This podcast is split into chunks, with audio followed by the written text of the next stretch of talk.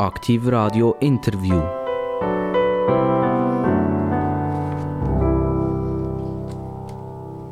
Aktiv Radio, das Radio mit den absolut interessantesten Gesprächen überhaupt in der ganzen deutschen Schweiz. Wenn man sich so zurück überlegt, wer die letzten 500 Gäste bei uns waren, hier am Mikrofon, und man sich überlegt, was ist da für ein Altersdurchschnitt, dann könnte es einem vielleicht fast ein bisschen Angst und Bang werden.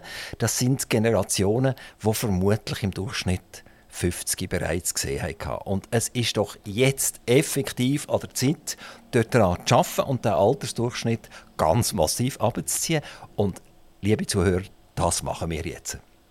Bei mir am Mikrofon begrüße ich Maria Rachel Gano. Jetzt sagt euch das vielleicht nicht. Die junge Dame hat aber schon mega viel gemacht und hat aus diesem Grund das Recht, auch hier vis-à-vis bei mir am Mikrofon zu sein. Sie nennt sich Bundeshausredaktorin, sie macht einen Podcast, sie schafft beim Nebelspalter. Der Nebelspalter ist vielen bekannt mittlerweile, seit er übernommen worden ist vom Markus Somm. Ähm, also junge Jahre studiert, hat äh, einen Bachelor gemacht, ist zumindest im Master drin, Philosophin, also ich könnte noch lange weiter erzählen. Jetzt machen wir doch das ganz einfach. Wir begrüßen ganz recht herzlich Maria Rachel Cano. Hoi Dani, merci vielmals für die Einladung und den Namen sogar richtig ausgesprochen. Ich habe aber nur richtig ausgesprochen, weil du mich 30 Sekunden bevor das Mikrofon aufgegangen ist, äh, belehrt hast, als ich gesagt habe, Rahel. Und dann hast du gesagt, das kommt gar nicht gut, oder? Das ist Rachel. Also Maria Rachel Gano, oder? Das ja. tönt ja äh, nach Migration. Das klingt nach Spanien, ja. Meine Mami kommt von Spanien. Ähm, sie ist aus King in die Schweiz gekommen und ich bin aber in der Schweiz aufgewachsen. Ich bin in Thun gross geworden und kann leider kein Spanisch. Also, äh, das ist schon mal die erste Katastrophe, ja. oder? Ja, da bin ich mit dir einig. Hast du mit deiner Mami geschumpfen wegen dem jetzt? Ich habe mit ihr geschumpfen, aber ich habe mit ihr auch darüber geredet und ich habe ihr auch vergeben und gesagt, der Vorwurf kommt jetzt nicht mehr. Wenn ich Spanisch lernen bin ich genug alt und kann das jetzt äh, gut noch selber machen. Aber du hast einen Bruder, der auch hier aufgewachsen ist. Also, er ist auch in der Schweiz geboren? Ja. Also auch er hat eigentlich nichts mit Spanien am Hut, aber jetzt ist es passiert. Er ist zurück und lebt heute in Valencia. Genau, er lebt in Valencia, er ist ausgewandert und er hat eine spanische Freundin gehabt. Er hat mal vorher schon vier Jahre in Spanien gelebt und kann dementsprechend Sprache sehr gut.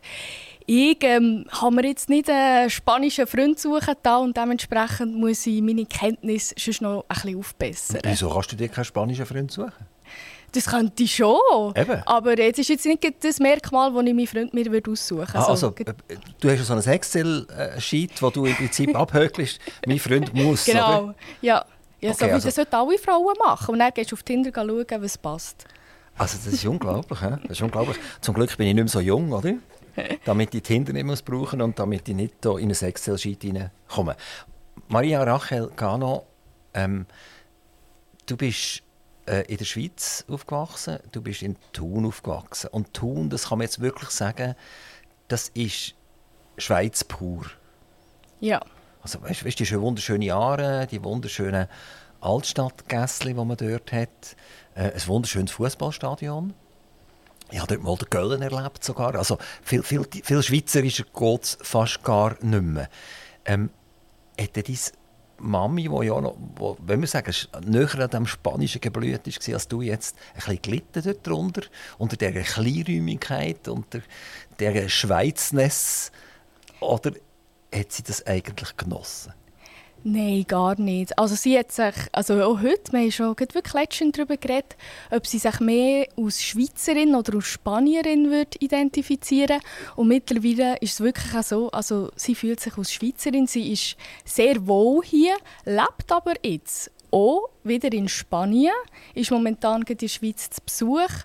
Und das, was natürlich die Schweiz ausmacht, ist, wo wir uns manchmal darüber aufregen, aber es ist, die, es ist die Pünktlichkeit, es ist die Verlässlichkeit, wenn man, wenn man sagt, irgendein Handwerker kommt vorbei, dann kommt er wirklich vorbei und das ist eigentlich etwas, was meiner Mutter sehr zuspricht. Der Freigeist von Spanien, das hat sie natürlich bis heute behalten. Also deine Familie lebt in Spanien, dein Bruder lebt Ja. in Spanien, Mami lebt in Spanien.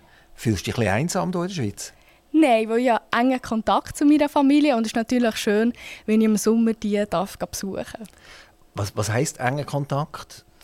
Es Wenn gibt ja so Telefon. digital ja, so, genau. Also- So Internet. Und, äh, Ah, ah, genau, das habe ich schon gehört davon. Hast du ja. auch schon gehört davon? Ja. Genau, wir, wir telefonieren oder miteinander schreiben. Also wir sind im engen Kontakt. Ist Mami auch in Valencia?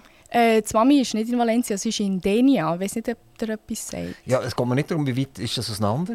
Etwa eine Stunde. Okay, also, also der Ja. Sohnemann und Mami die können sich treffen relativ einfach. Ja, genau, ja. Jetzt machst du ja nicht nur Journalismus, also du bist nicht nur äh, 60% angestellt beim Nebelspalter, hast dort schon ein Praktikum gemacht, sondern du studierst auch noch Philosophie. Also weißt, das ist Und du jetzt so, sagst das so Philosophie. ja, nein, ja, das habe ich, das ist Absicht gewesen, oder? Das ist pur lautere Absicht dabei gewesen, weil, weil eigentlich, wenn einer ein Schreiner ist, dann verstehe ich, was er macht, weißt? Okay? Und wenn er Maurer ist, verstehe ich es auch noch einigermaßen, oder? Aber wenn jemand Psychologie, Philosophie oder Die Geisteswissenschaften, ja. ja, wie, wie, geistig dass das denn wirklich ist, ist dann die zweite Frage, oder?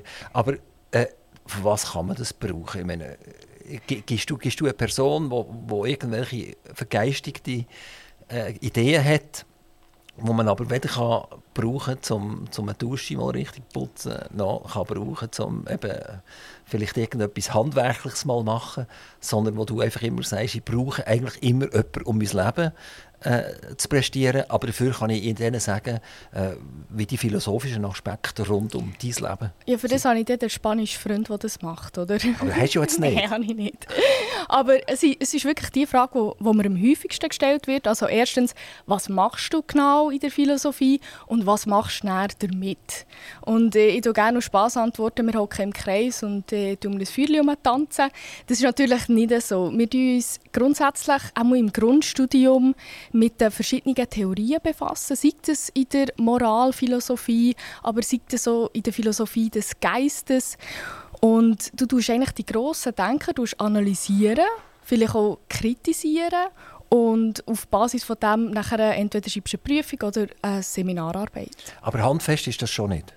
Nein, es ist, es ist absolut geistig und es ist wirklich es ist sehr akademisch und das ist auch etwas, was ich würde in meinem eigenen Studium kritisieren. Man redet auch immer davon, es ist der Elfenbeinturm, wo man noch schaut und es hat wie nichts mehr mit der Realität zu tun.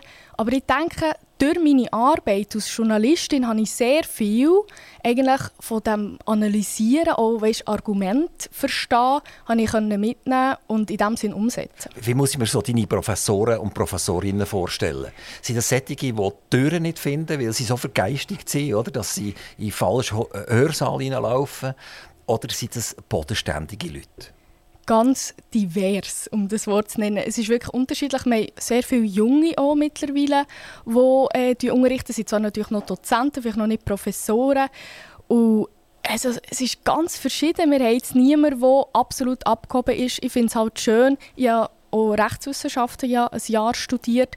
Dort war das anders. gewesen. Man hatte keinen Bezug zum Professor, du bist einfach ein Numero. gewesen. Und in der Philosophie hat man Bezug zum Professor. Man ist nicht ein Numero, man kennt sich. Und jetzt im Masterstudium äh, hat man sogar das DO eingeführt. Also du hast zuerst mal Jus wollen machen, ist das Ja. richtig? Genau. Also man sagt ja, die, die nicht wissen, was sie wollen werden, die gehen Jus studieren. Und Genau die, die nachher das. immer noch nicht wissen, die gehen Philosophie machen, nachher zuletzt. Äh, Ich glaube es nicht, weil die, die ja Jus machen, machen Jus, weil sie hoffen, hey, ich will etwas machen, was Sinn macht und wo man vielleicht dann auch mal gutes Geld kann, kann verdienen kann. Und das passt dann nicht so in die Struktur rein, ja, Philosophie, gutes Geld verdienen, ist jetzt vielleicht nicht der erste Studiengang, den ich würde empfehlen würde. Du hast 22 den Bachelor abgeschlossen. Ja. Und in deinen Unterlagen dort steht Note, Doppelpunkt, Magna cum laude, oder? Oh la la. Oh la la, Jetzt, äh, das ist einfach ein Fünfi. wie, wie, was ist denn noch besser nachher? Ähm, ah, das weiß ich nicht. Summa? Summa, ich glaube, ja, Summa cum laude, ich glaube, 5,5 Also da sind wir nicht ganz zufrieden mit dir, dass das nur äh, Magna cum laude ist, gewesen, oder? Es ist okay. Ich Es- bin, es ist okay, ich, ha- ich habe mir es verziehen. Ähm, du hast das hergeschrieben. Wa warum? Du hättest einfach können sagen, ich habe den Bachelor äh, in Philosophie, den habe ich. Punkt, Schluss, Ende. Oder? Aber du hast noch hergeschrieben, was für eine Note das du hast. Ja. Gibt es solche, die noch so Vierer und Dreier und so machen? Also, das weiß ich nicht. Ich habe es hergeschrieben, ich finde erstens Magna Cum Laude, das tönt wirklich noch gut. Das tönt mega ist, schön, das tönt wie ein Blumenstrauß. Ja, genau, es tönt irgendwie noch schön. Und ich, ich habe das darum gelesen auf meinem Bachelor-Abschluss und gefunden, ja, das kann ich so, ich glaube, so auf LinkedIn ist es, habe ich es draufgeschrieben. ähm, also du hast den Bachelor gemacht und hast dich entschieden, nachher weiterzugehen. Also du hättest ja können sagen, das lenkt mir ja, den Bachelor. Ich will, will nicht 60% Journalistin sein, sondern ich will jetzt 200% Journalistin sein. Aber du hast dich trotzdem entschieden, äh, der Uni Bern noch ein bisschen treu zu bleiben und die Philosophie zum Master zu treiben. Was, was ist denn der Unterschied nachher? Also für dich persönlich, wenn du jetzt den Master hast nachher auf Philosophie als nur der Bachelor? Also dazu muss man vielleicht sagen, ich habe mir wirklich überlegt, nach dem Bachelor direkt in Journalismus zu gehen und da muss ich auch äh, meinen Chef loben. Markus Somm hat mir gesagt, nein, du machst jetzt noch den Master fertig. Und habe mich nachher entschieden, wirklich noch weiterzumachen. Weil einfach ein Bachelor in Philosophie, das ist immer noch nichts Handfestes, wo man sagt, ja, wenn du da irgendwo gehst, bewerben, hm, was machst du damit? Und im Master mache ich jetzt nicht nur Philosophie.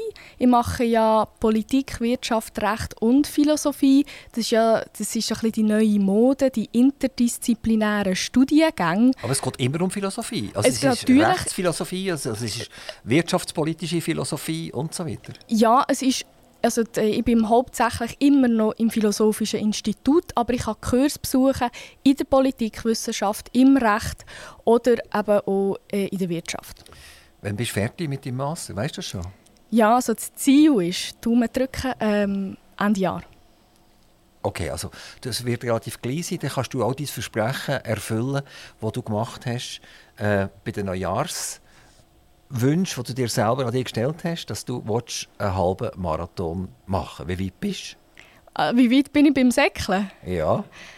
Hm, also ich würde sagen, immer noch am Anfang, aber äh, die Konstanz macht es ja aus. Sagt man einfach regelmäßig gehen. Und ich habe ja geschrieben, also Joggen ist für mich das Schlimmste auf dieser Welt. Ich verstehe nicht, warum das Leute säckeln, weil man säckelt nichts hinten nachher. Man muss von niemandem davon säckeln. Und in sich hat das für mich immer wenig Sinn gemacht. Und genau aus diesem Grund habe ich mir auch gesagt, okay, jetzt wollte ich das verstehen, warum das, das die Leute gerne machen. Und bin jetzt einfach dreimal in der Woche gehe ich joggen. Und du verstehst jetzt, warum die Leute das gerne machen? Nein, ich verstehe es nicht, nein. I immer noch nicht? immer noch nicht, nein. Was, was wäre etwas, das dich fit halten würde, das vielleicht könntest verstehen also was mich auch fit hält und was ich sehr gerne mache, was einfach auch zeitintensiver ist, äh, ich boxen. Und aber wenn ich die jetzt äh, vor mir sehe, also ich will jetzt nur hören, dann muss ich schnell beschreiben. Das ist sicher nicht... Ja, du weißt nicht, was unter dem Anzug ist. Ich bestehe nur aus Muskeln. Also, okay, okay. Also es ist nicht wahnsinnig, äh, äh wenn wir sagen, ein riesen Megakörper, sondern das ist ein relativ feiner Körper, den du hast. Und äh, also wenn es tätscht, dann tätscht es trotzdem. Wenn es tätscht, dann tätscht es trotzdem. Also ich habe trotzdem eine Schlaghemmung. Und das ist recht mühsam, wenn man natürlich boxen weil ich komme vom Karate und im Karate hat man immer kurz vor dem Gesicht tut man stoppen und ich habe das wie nie überwunden und immer wenn ich noch heute jemanden muss schlagen ist das für mich sehr schwierig ich glaube Kraft ist jetzt nicht bei mir das was ausmacht es wäre vielleicht eher Schnelligkeit weil ich eben ein bisschen leichter bin Du könntest ja zum Vollkontakt-Karate Karate übergehen, oder? Habe ich wollen. Das hat mir einfach nicht... Ja, das 14, mehr dort. Dann wird ja. geschlagen. 14 Jahre lang habe ich es gemacht und irgendwann habe ich es einfach gesehen. Da gibt es ja verschiedene Gürtel, verschiedene ja. Farben. Wie weit hast du es gebracht? Zum schwarzen Gurt. Upla. Also das heisst, einer, der jetzt würde im Park anlängen, am 10 Uhr oben, der hat ein Problem, oder? Ich sage immer, ich weiß es nicht. Weil Hast du noch nie können ausprobieren ja, so, nein, Ich bin froh, kann ich es noch nie müssen, müssen ausprobieren. Genau, genau. Ähm, ich denke, ja, weil du viele Sachen hast können verinnerlichen Aber man redet ja in diesen Situationen auch immer von dieser Schockstarre. Und ich kann mir auch vorstellen, dass man so in ihrer Situation gar nicht wirklich kann reagieren und weiss, was machen, dass man ihm nicht wehren kann. Und was dazu kommt, das merke ich jetzt so im Boxen, also wenn ein Mann vor dir ist, der äh, grösser ist schon nur, oder auch stärker, dann hast du einfach keine Chance. Also du musst gar nicht probieren. Das Erste, was wir gelernt haben im Karate, ist, wenn jemand kommt und zum Beispiel ein Messer hat, gibt es nur eine Regel. Lauf. Weg. Lauf weg. Aber wenn, wenn ich so Hollywood-Krimis schaue, Ja, das ist vielleicht Dort nicht gibt es also wirklich, wirklich äh, junge, hübsche Frauen, die plötzlich machen Ping und der geht einfach etwa vier Meter weg. Es ist nicht ohne 200 Grund. Kilo Mann. Hollywood ist Hollywood. Es ist ja nicht immer das der Realität entsprechend. Leider nicht. Aber du hast es noch nie können ausprobieren ich habe es noch nie müssen Und ausprobieren. es gibt ja Kräfte, die wo, wo, wo plötzlich kommen, also wenn man dann wirklich im Stress ist, oder? gibt es ja Leute, die ganze Autos können auflüpfen plötzlich. Oder? Ja, auch das ha- habe ich jetzt so noch nie erlebt. Aber wer weiß, vielleicht ist es irgendwo mal in der Zeitung, dass ich ein Auto aufgelöpft habe. Also Maria Rachel hat einen Bentley äh, gehoben. Ähm, du, wir haben von Markus Somm vorher geredet, das ist die Chef Ja. im Nebelspalter. Der Markus Somm ist einer der populärsten Journalisten, die wir in der Schweiz haben. Ähm, er tut auch ein bisschen, äh, wenn wir sagen, die einen sagen, das ist top, was er macht. Zum Glück sagt ein- einer das endlich.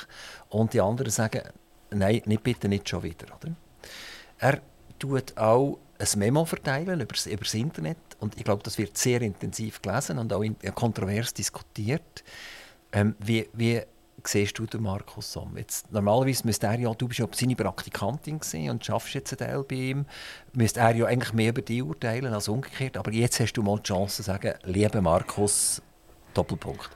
Also eine kleine Korrektur. Ich habe das Praktikum nicht beim Markus gemacht, sondern ich habe das Praktikum in Bern gemacht, im Bundeshaus, beim Dominik Feusi. Also er hat mich dort eigentlich am Anfang sehr ja, aber eng er ist ja begleitet. beim Nebelspalter, oder? Der Dominik Feusi, ja klar. Also bist du beim Nebelspalter gewesen? ja, ich bin im und du bei Nebelspalter. Markus gewesen. Und eben am Anfang hatte ich halt weniger mit ihm zu tun, gehabt, weil ich in Bern war und er ist in Zürich auf der Redaktion. Und jetzt so mit dem Podcast bin ich mehr in Zürich. Und der Markus ist jemand, der unglaublich junge Leute fördert. Und das schätze ich extrem bei ihm als Person. Er ist gleichzeitig fordernd. Also wenn er die fördert, dann will er dann nachher auch ein Resultat sehen. Und er ist immer im Stress. So wie, wie muss ich mir das vorstellen, wenn wenn er dir gegenüber ist? Also, du schreibst etwas und dann korrigiert er das und sagt auch, warum das es korrigiert hat. Oder du machst einen Podcast und dann kommt er rein stürmen und sagt, hey, das war jetzt wirklich ein Horror, gewesen, was dir zwei hier abgelassen haben. Nein, das ist jetzt wirklich noch, noch nie passiert. Und meistens machen wir es so, dass es so ein kleiner Hohlschuld ist. Also wir gehen zum Markus und wenn ich eine Meinung von ihm wissen will, lege ich ihm zum Beispiel einen Artikel vor und sage, hey, was meinst du dazu? Nachher äh, tut er ein paar Notizen her und gibt eigentlich konstruktive Feedbacks. Er lässt uns aber auch sehr machen. Also genau jetzt gibt beim Podcast kommt er nicht rein und sagt, Gami, Maria, heute redet ihr über das, das und das, sondern wir sind dort absolut frei. Der Nebelspalter hat ja mal Bazzali bekommen. Sie glaube, wenn ich richtig informiert bin, etwa 8 Millionen. Und die sind jetzt irgendwann aufgebraucht. Ist das eine Diskussion bei euch in der Redaktion, dass ihr ein bisschen den Bammel habt, dass es den Nebelspalter vielleicht irgendwann nicht mehr könnte geben könnte, dass es die Finanzierung nicht mehr funktioniert?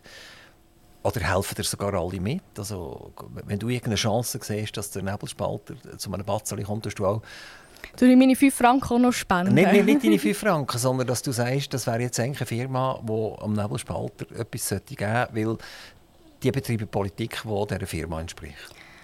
Also grundsätzlich bin ich als Redakteurin eingestellt. Das heisst, es ist nicht meine Flughöhe jetzt auf der Geschäftsleitung oder dort mit Finanzen ähm, sagen, was wie weitergeht. Natürlich, wenn ich eine Möglichkeit würde sehen, würde sagen, hey, das würde jetzt dem Nebelspalter noch zusprechen oder das wäre zum Beispiel eine spannende Werbepartnerschaft, äh, tue ich das natürlich droppen. Aber es ist in der Redaktion in dem Sinn kein Thema, weil wir uns auch keine Sorgen machen.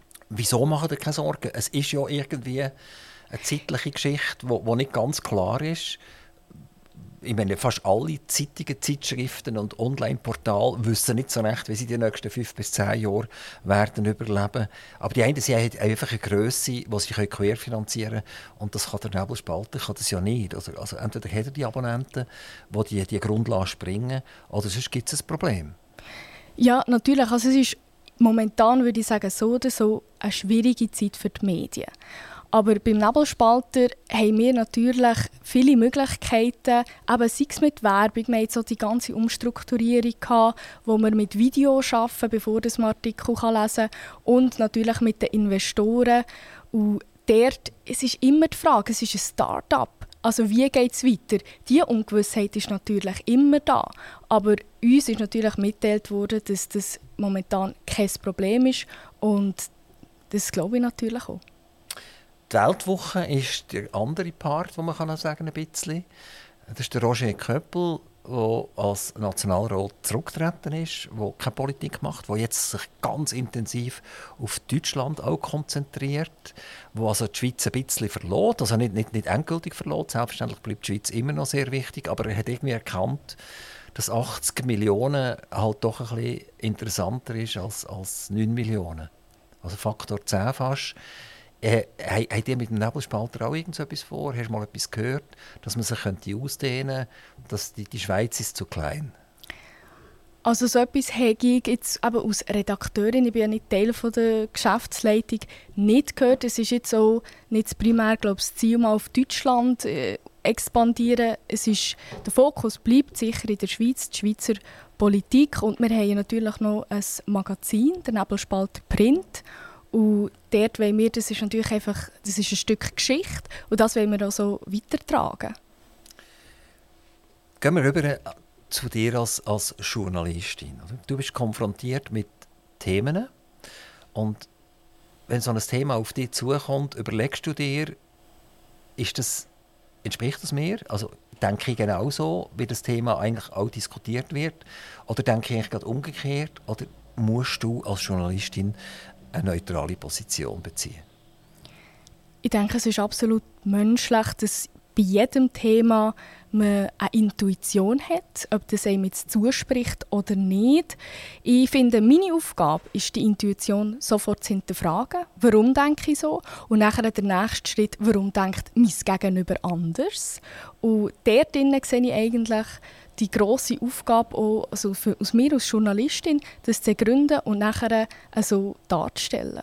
Also wenn du beim Nebelspalter schaffst, gehe ich davon aus, dass du einen liberalen Background hast, dass du auch ein liberales politisches Gefühl mitbringst und weniger eigentlich, wenn wir sagen, im, im, im gelismeten, violetten äh, Anzug umeinander hübsch und mit grün gefärbtem Haar irgendwelche äh, Ideen verbreiten kommt denn deine politische Grundhaltung als Journalistin auch ein bisschen zum Zug?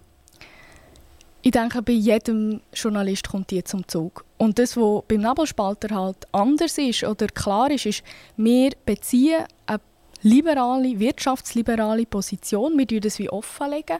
Und es ist sicher schon nur bei der Themenauswahl, worauf wir uns fokussieren, ist natürlich die Grundhaltung ist drin. Und es ist aber nicht so, dass ich würde sagen, es muss um jeden Preis genau immer die politische Richtung haben. Es, wie gesagt, liberal heisst für mich, du kannst schon mal anders denken. Du, ich kann mal mit dem Markus nicht einverstanden sein. Das ist absolut ironisch. Er, hat's eigentlich, er schätzt es sogar, ähm, wenn man dann auch gute Argumente vorbringt. Was ist so ein Artikel gesehen, der dich zum Beispiel sehr bewegt hat, wo du hast können schreiben, wo du wirklich hast können sagen, da hatte ich am Anfang äh, einen sehr schwierigen Bezug dazu und dann hat es verflutschen und dann konnte ich meine Meinung bilden und habe einen Artikel schreiben Ein Beispiel, das mir jetzt Tage in den Sinn kommt, ist die ganze Geschichte mit der Kita. Das war ja ein grosses Thema gewesen, ähm, auf Bundesebene. Und ich war am Anfang sehr stark der Meinung, dass eigentlich die Kita-Plätze vom Bund finanziert werden Und da haben wir es wieder, das ist ja nicht eine liberale Haltung. Und das war meine Grundintuition, vor allem, weil ich finde, es kann ja nicht sein, dass ähm, in der Partnerschaft jemand daheim bleiben muss, weil es billiger ist, als wenn man Kind in die Kita schicken kann. Also du bist jetzt Jahrgang 1997, genau. du hast noch jede Chance, Mami zu werden, selbstverständlich. Ja. Und das ist eine sehr egoistische Haltung, oder? Natürlich. Du sagst eigentlich, ich will meine Kinder in die Kita geben und ich will, dass das finanziert ist. Ich will, es ist nicht eine egoistische Haltung und jetzt kommt ja der Punkt, ich habe mich ja nachher damit auseinandersetzen und es hat dann auch Studien gegeben, zum Beispiel von Österreich, die gezeigt haben, aber auch, wenn es staatlich finanziert ist, das, was die Idee ist, dass ja die Frauen, also ist, weil es ja primär manchmal noch die Frauen sind, die daheim sind und zum Kind schauen, dass die nachher gar nicht mehr arbeiten, als wenn ähm, Kita-Plätze nicht finanziert sind. Und das ist dort, wo ich gemerkt habe, es ist wie gut gemeint, sehr oft in der Politik, es ist sehr gut gemeint und meine erste Intuition war eben, mal, ich finde das etwas Gutes und wenn ich mich nachher reingelesen habe und habe den Mechanismus verstanden und was, was sind für Schwierigkeiten, die dabei aufkommen, ähm, habe ich meine Meinung dazu verändert. Also das ist ein ganz heikles Thema, spannend, oder? Das heißt also, Kita wäre zum Beispiel finanziert, mhm. das gibt eigentlich die Möglichkeit zu arbeiten, aber das Resultat wird sein, dass beide nur noch 60 Prozent arbeiten und man sich so eigentlich zusätzliche Freizeit verschafft. Und das wäre nicht im Sinn und Geist. Das wäre eben egoistisch. Wenn man, du hast mir ja vorher gesagt, wegen egoistisch. Und dort ist das sind zwei Sachen, die man muss beachten muss. Erstens heisst es für mich liberal natürlich auch, dass du kannst machen was du willst. Und das heisst auch, dass du bei deinem Kind darfst bleiben. Es gibt viele Frauen und viele Männer, die das auch wollen. Ich finde, wenn du das kannst finanzieren kannst, du das machen. Und das Zweite ist, wenn aber alle anderen dafür musst zahlen dass du deine Freiheit hast, dort finde ich es schwierig. Ich werde einen Gund machen zu dir als Bundeshausjournalistin. Bei uns ist es so bei Aktiv Radio, dass wir die Leute einladen. Oder vielleicht meldet sich auch einer bei uns mal und sagt, ich wäre mal interessiert zum kommen. Das ist auch, das ist auch eine Möglichkeit. Und dann kommt irgendwann der Punkt, wo einer sagt, wie funktioniert das Interview oder wie funktioniert das Gespräch eigentlich? Und dann sagen wir, genau, es ist ein Gespräch und das funktioniert überhaupt nicht. Nämlich, wir gehen ans Mikrofon und dann diskutieren wir über gewisse Themen diskutieren. Aber weder du weißt, welche Themen sie bringen, noch weiß ich, welche Themen das du bringst. Und wenn du willst, dass wir voraus die Themen definieren, dann machen wir kein Interview mit dir. Also dann machen wir mhm. gar kein Gespräch. Sondern das Gespräch muss frei von der Leber wegkommen. Der Gegenüber ist ja eigentlich der Spezialist in diesen Themen, wo man dann, dann diskutiert. Also weiss er viel mehr als von unserer Seite her kommt. Und jetzt zum Bundeshaus. Also, was ich, was ich ja höre vom Bundeshaus, nehmen wir jetzt einen Bundesrat beispielsweise, oder? dass der nur vor die Linse kommt, wenn er genau weiß, was er gefragt wird. Und er hat seine Berater. Und die sagen, die sagen nachher, das und das Thema, das wir wegstreichen. Das kommt gar nicht in Frage.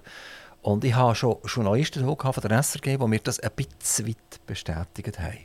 Und das wäre natürlich eine Art Journalismus, den man betreiben muss, den ich katastrophal finde. Wie hast du das erlebt? Ich habe noch nicht so viel Bundesrat vor einem Mikrofon oder für ein Interview. Ähm, aber der Uli Maurer sind wir mal interviewt. Das habe ich sehr interessant gefunden. Es, also ich finde, ich kann das absolut bestätigen und ich finde, aus das muss man auch nicht das Geheimnis machen die ganze Entourage vom Bundesrat ist eigentlich dafür da, dass er oder sie gut dasteht. Und vor allem als kleineres Medium ist es natürlich schwierig, ein Interview zu bekommen mit einem Bundesrat, weil natürlich die Reichweite auch dementsprechend kleiner ist.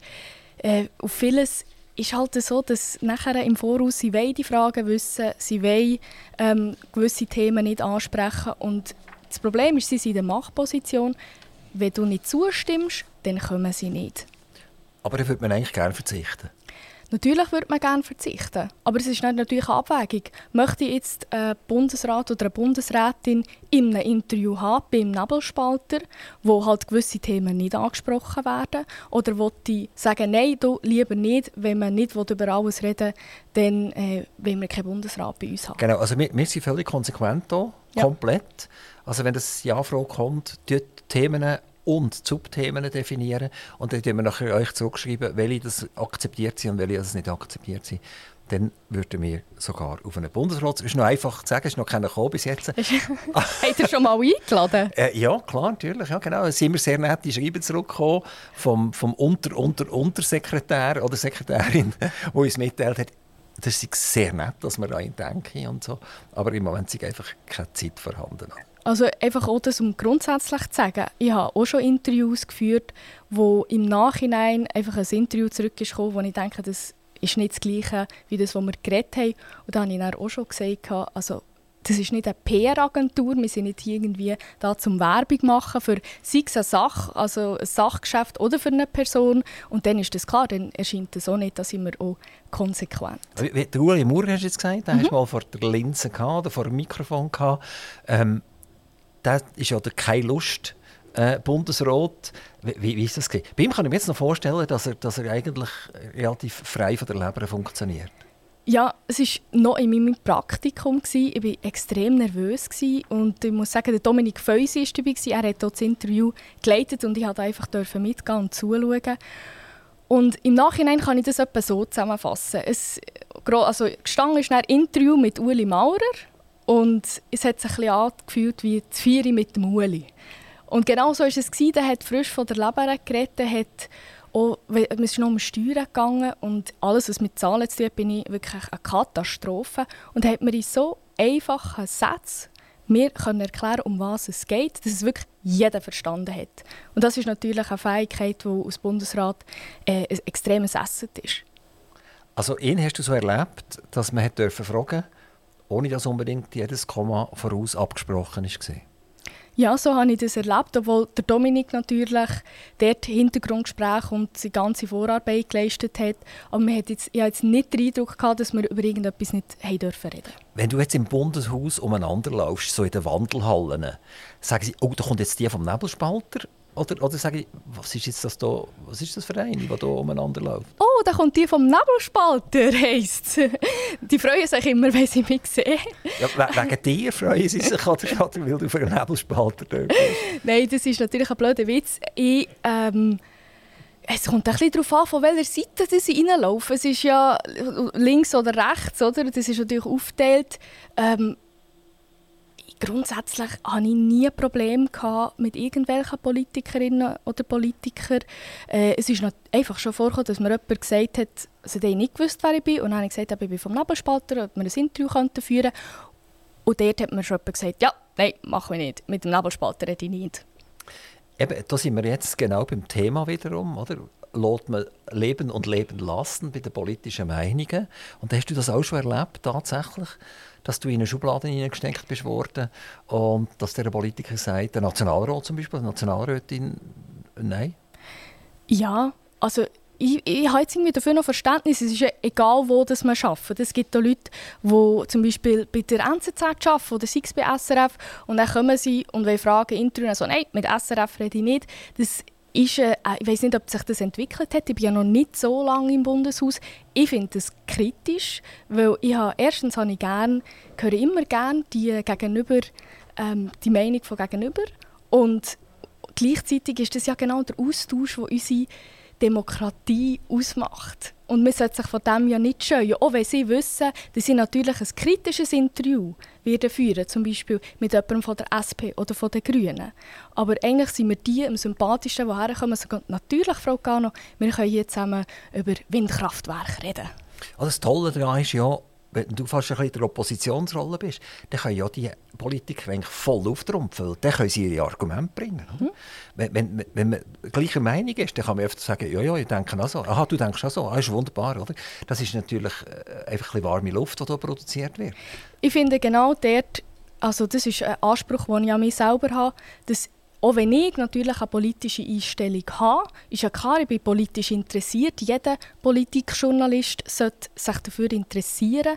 Aber ich habe natürlich den Anspruch an mich selber, dass ich dort genauso kritisch hinterfrage. Ob das jetzt jemand von der FDP oder von der SVP ist, dass ich dort kritisch hinterfrage, okay, warum ist jetzt das genau die richtige Lösung? Und genau gleich, wie ich das bei jemandem machen würde, bei der SP. Bei mir am Mikrofon Maria Rachel Cano. Journalistin, Philosophin und äh, unterwegs mit einem 200% Pensum. Ma Maria Rachel, äh, weißt du schon, wenn du musst eine Arbeit schreiben jetzt für einen Master, eine Masterarbeit, was das Thema wird sein? Jein. Also das ist, äh, ist jetzt gerade im Prozess. Momentan tendiere ich dazu, dass ich gerne über Hanna Arendt schreiben Ich habe jetzt in einem vorherigen Seminar habe ich schon etwas über sie geschrieben. Und es könnte natürlich ein bisschen meinen Job und mein Studium verbinden, weil Wahrheit und Politik, also sie hat viel über das geschrieben und ich finde das ein unglaublich spannendes Thema, ein aktuelles Thema, wenn man Stichwort Fake News, Echokammern, ähm, Manipulation, all die Sachen das ist etwas, wo, wo mich beschäftigt und wo ich denke, dass Hannah Arendt bis heute viele gute Sichtweisen eingebracht hat. Das wäre historisch nachher, das geht weit zurück. Man könnte ja etwas brandaktuelles nehmen. Also wenn wieder irgendjemand in die Pfanne gehauen worden ist, wo auch die Wahrheit und die Realität und das, was geschrieben worden ist, äh, mehrere Perspektiven hat und viel nicht stimmt. Also ein Thema, wo wir hier immer wieder behandelt haben und wo bei mir am Mikrofon äh, auch da war, das ist der Enrique Schneider. Der Enrique Schneider war Vizedirektor vom Gewerbeverband, vom Schweizerischen Gewerbeverband, ist designierter Nachfolger und hat Direktor werden. Und dann ist es nachher losgegangen und dann hat der Felix äh, E. Müller zuerst hat er versucht, den Gewerbeverband in die Pfanne zu hauen und dann hat er sich nachher den Enrique Schneider gepackt und hat den in die Pfanne gehauen. Der Blick hat mitgemacht, er hat gesagt, der Plagiator hat schon den Namen gar nicht mehr genannt. Oder? Äh, nachdem er einen neuen Job bekommen hat, äh, bei, bei, der SVP jetzt, oder? Als, als Sekretär, Generalsekretär, hat man auch eigentlich zum Teil nicht einmal den Namen genannt, sondern der Plagiator und so weiter. Und so Also einfach furchtbar. Ob das recht ist oder nicht recht, das wage ich jetzt nicht dort zu sagen, oder? Aber ich habe mal mit ihm am Mikrofon haben wir sämtliche Artikel von Felix E. Müller in der NZZ am Sonntag sind wir zusammen durchgegangen. Oder? Und dort hat man die Systematik erkannt, in diesen 24 Monaten, die er immer wieder publiziert hat, was er eigentlich für ein Ziel hatte. Also zuerst hat er versucht, äh, den Gewerbeverband zu desolieren und dann, weil das nicht so geklappt hat und das Interesse nicht so groß war, hat man sich nachher eine Person rausgepackt, ausgepickt und das hat dann wirklich geklappt. Wäre das nicht auch im Prinzip etwas, was man machen könnte, anstatt dass man wieder zurückgeht, viele, viele Jahrzehnte, dass man würde sagen, ich habe brandaktuelle Themen, da gibt es übrigens noch viel, viel mehr. Oder? Es gibt nicht nur Henrike Schneider, wo, wo so an die Kasse kommen. Der Fall Lederach wäre wär ganz spannend, oder? Wo, wo jemand desavouiert und kaputt gemacht wird. Oder? Der, der Banker Hollenweger, wenn ich zurückdenke, Ramos-Affäre, äh, Bundesstaatsanwaltschaft und so weiter und so fort. Wo, wo einfach letztendlich, was, was übrig geblieben ist, ist null gesehen. Und was gemacht worden ist, ist 100 Prozent. Wäre das nicht auch irgendwie fast spannender, wenn man sich würde in die heutige Zeit hineinbegeben? Ich glaube, jetzt hast du mich ein bisschen missverstanden. Ich meine, Hannah Arendt würde natürlich ihre Theorie würde anwenden, wo sie, wo sie eben zu Tatsachen, zu äh, Vernunftwahrheiten, wie sie das so nennt, geschrieben hat, zu Politik. Auch. Sie hat sehr viel zu Politik geschrieben.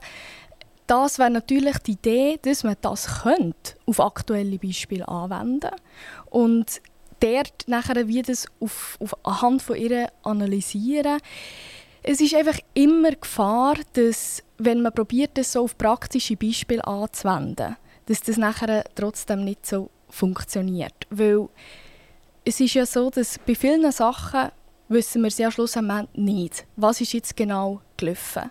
Und bei, also Hannah Arendt zum Beispiel redet in der Politik immer von Tatsachenwahrheiten und es sind eigentlich nichts anderes als die Sachen, die passiert sind in der Vergangenheit und nur die kann man verändern. Darum ist Politik auch so anfällig für die Logik.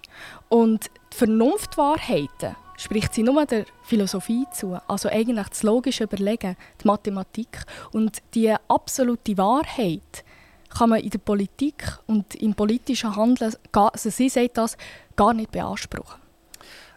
Aber ich, trotzdem, als Journalistin und als aktuelle und junge Journalistin solltest du interessiert daran sein, dass sich die Medien so verändern, dass sie wieder ernst genommen werden können. Hast du das Gefühl, die Medien werden momentan nicht ja, ernst genommen? Ja, das Gefühl das habe ich ganz massiv. Also, wenn ich am Morgen Nachrichten auf der SRG anstelle, äh, dann länge ich mir manchmal den Kopf, was für Prioritäten das, das ausgesucht werden.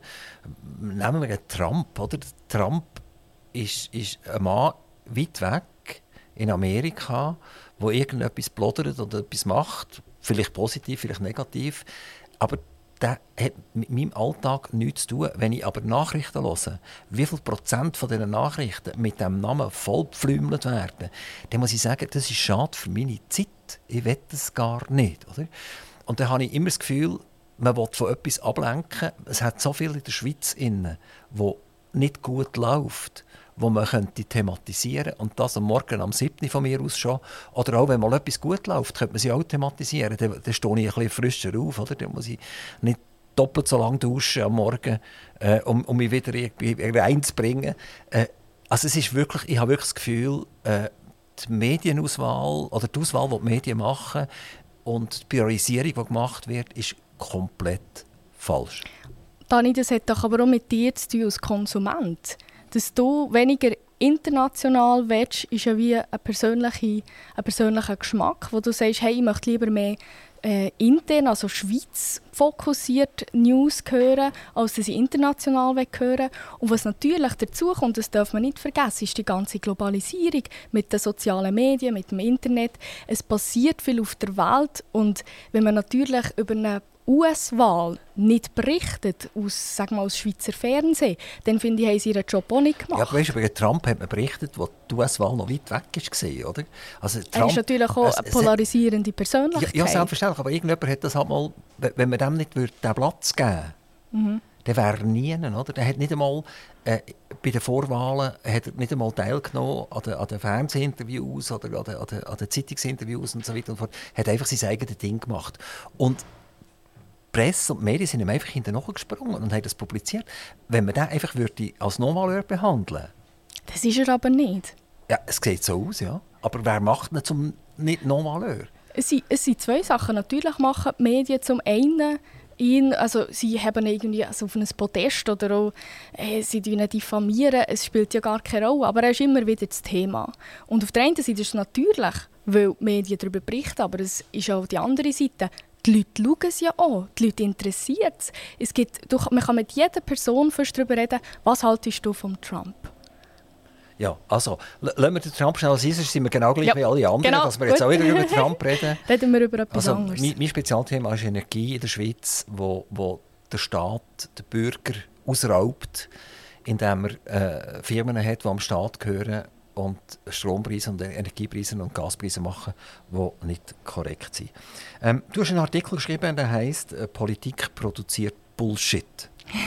Das ist, das ist Provokativ. ein, ein, wunderschönes Wort, Bullshit. Also ich sehe, ich sehe so eine Bulle, wo, wo am Kaka machen ist, oder?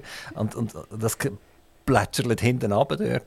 Ähm, ich sage jetzt, Journalismus produziert Bullshit. Das habe ich auch geschrieben dass wir müssen aufpassen dass wir kein Bullshit produzieren. Aber vielleicht, um das kurz in einen Kontext hineinzusetzen, nicht, dass die Leute denken, ich schreibe einfach Bullshit, wortwörtlich. Ähm, das, ist, das Wort Bullshit kommt von einem Philosoph, das ist der Harry Frankfurt, und er hat das Buch geschrieben «On Bullshit». Und der geht es eigentlich, es ist wieder ein bisschen die ähnliche Diskussion um Wahrheit, Wahrheitsgehalt, um Fake News. Und wir reden heutzutage von einer von einer postfaktischen Zeit. Und das Problem ist also das, was er als Problem anerkannt beim Bullshit, ist, dass man nicht mehr nur einfach lügt, sondern dass der Lügner sich auch gar nicht mehr um die Wahrheit kümmert. Also wirklich ein Lügner sagt, ich will wirklich täuschen, dass ähm, eben, ich, jetzt hier, ich stehe jetzt nicht hier im Studio und tu mit dir ein Gespräch führen, aber ich bin mir dem voll bewusst. Aber der Bullshitter, hat gar kein Interesse mehr an der Wahrheit. Er hat nur noch ein Interesse, wie ich gegen außen wirken und vielleicht für eine Sache, die er vertreten will. Also er tut eine fiktive Welt generieren genau. und die fiktive Welt zur Wahrheit umwandeln. Ja. Und nachher alle, die dem folgen und das lesen, glauben nachher an die, an die Wahrheit.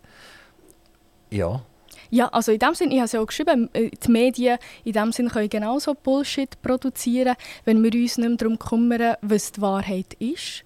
Und ich denke, das ist schon eine Entwicklung im Journalismus, die mit der Schnelllebigkeit zu tun hat, dass man einfach nimmt, was kommt und gar nicht Zeit hat, das zu überprüfen. Aber wenn wir sagen, mit der Realität abzuchecken, hinterfragen und in dem Sinne kann man. Ich würde jetzt nie alle Medien reinnehmen und ich weiss ja selber als Journalistin, dass es einfach manchmal zeitlich auch nicht möglich ist.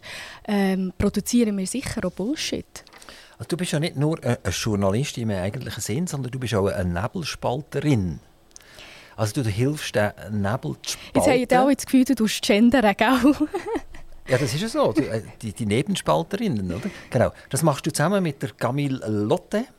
Sie ist Politikerin, sie ist SVP-Angehörigin. SVP-Präsidentin Präsidentin Stadt, Stadt Zürich sogar, ganz genau. Und sie ist etwa drei Jahre älter als du, gell? Also die sind, wenn wir sagen, äh, die sind die gleiche Generation. Und jetzt betreiben ihr zusammen einen Podcast.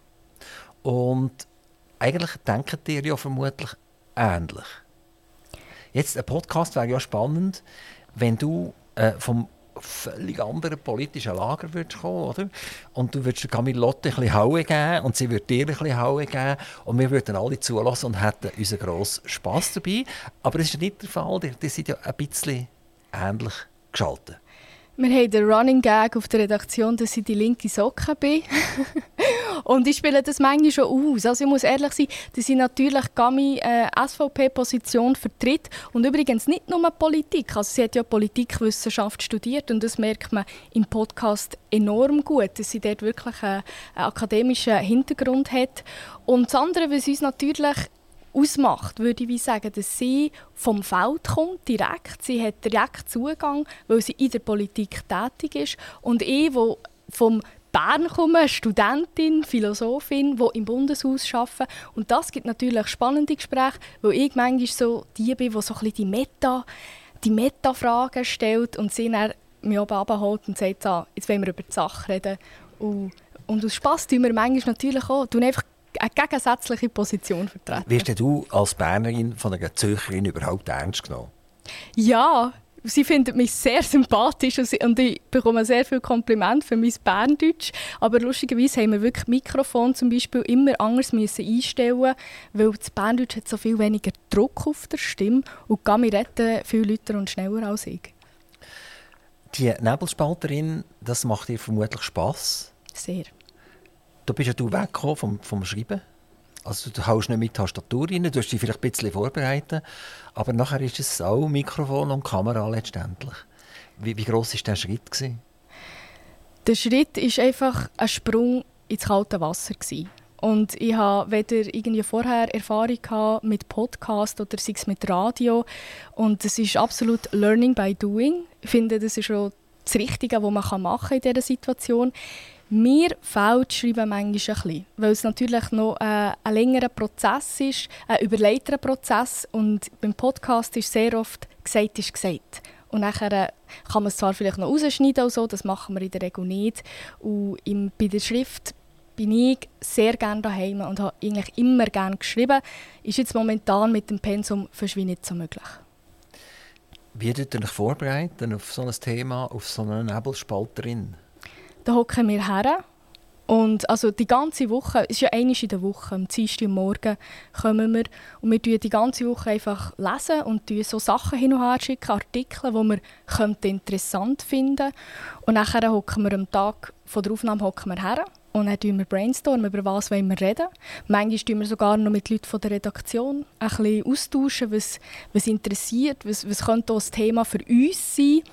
Und nachher eine halbe Stunde zurückziehen, ein bisschen Recherchen oder eine Stunde, je nachdem, nachher kurz abgleichen, hey, über was, wie wollen wir den Ablauf machen und er wird darauf losgeredet. Siehst du den Podcast als Zukunft und das geschriebene Wort ein bisschen geht weg?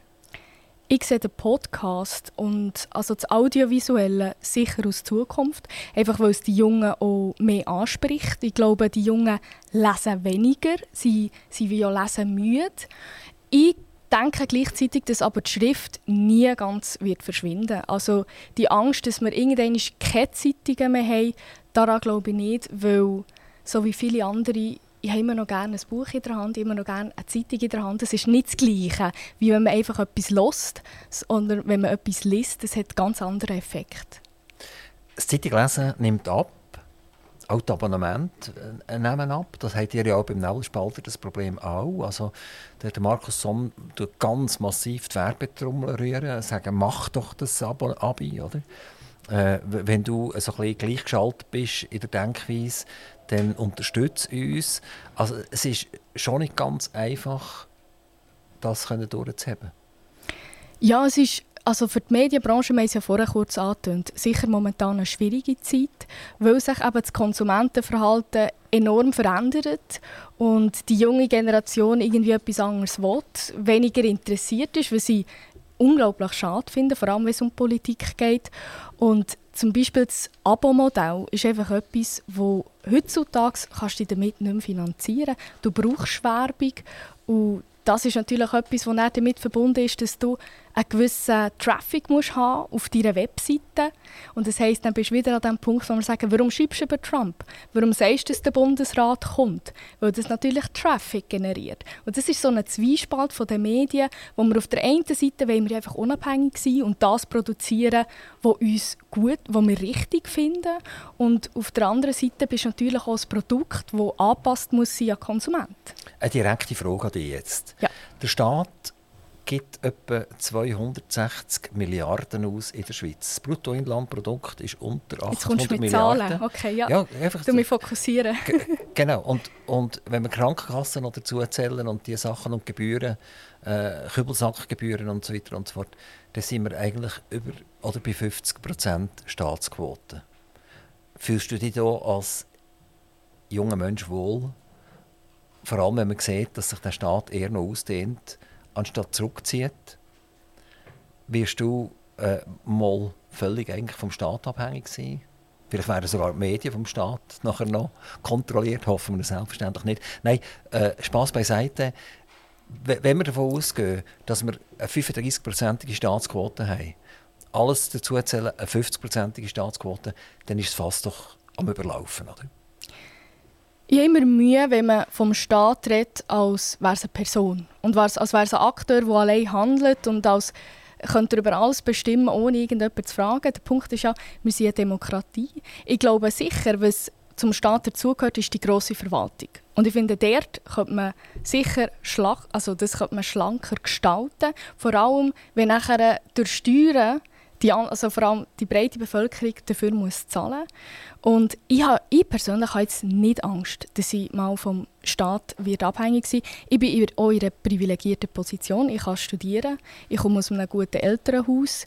Ähm, ich habe all die Vorteile und ich finde, das kann ich gleichzeitig anerkennen und sagen, dass ein paar Leute sind auf Sozialhilfe angewiesen. Ich finde, das ist ein grosser Teil von der Schweiz, den wir brauchen, aber es kann natürlich nicht sein, dass für alles und jedes einfach mal Giesskannenprinzipmässig Geld ausgeschüttet Weißt, wird. wenn eine, eine grosse Industrie, ein grosser Konzern einen einen Managementwechsel macht, dann überprüft er ja die Situation, der über- überprüft Produkte, der überprüft äh, die Mitarbeiter, der überprüft das Marketing und so weiter. Also man hinterfragt das und dann tut man sich ein bisschen neu positionieren. Der Staat macht das eben nie, oder?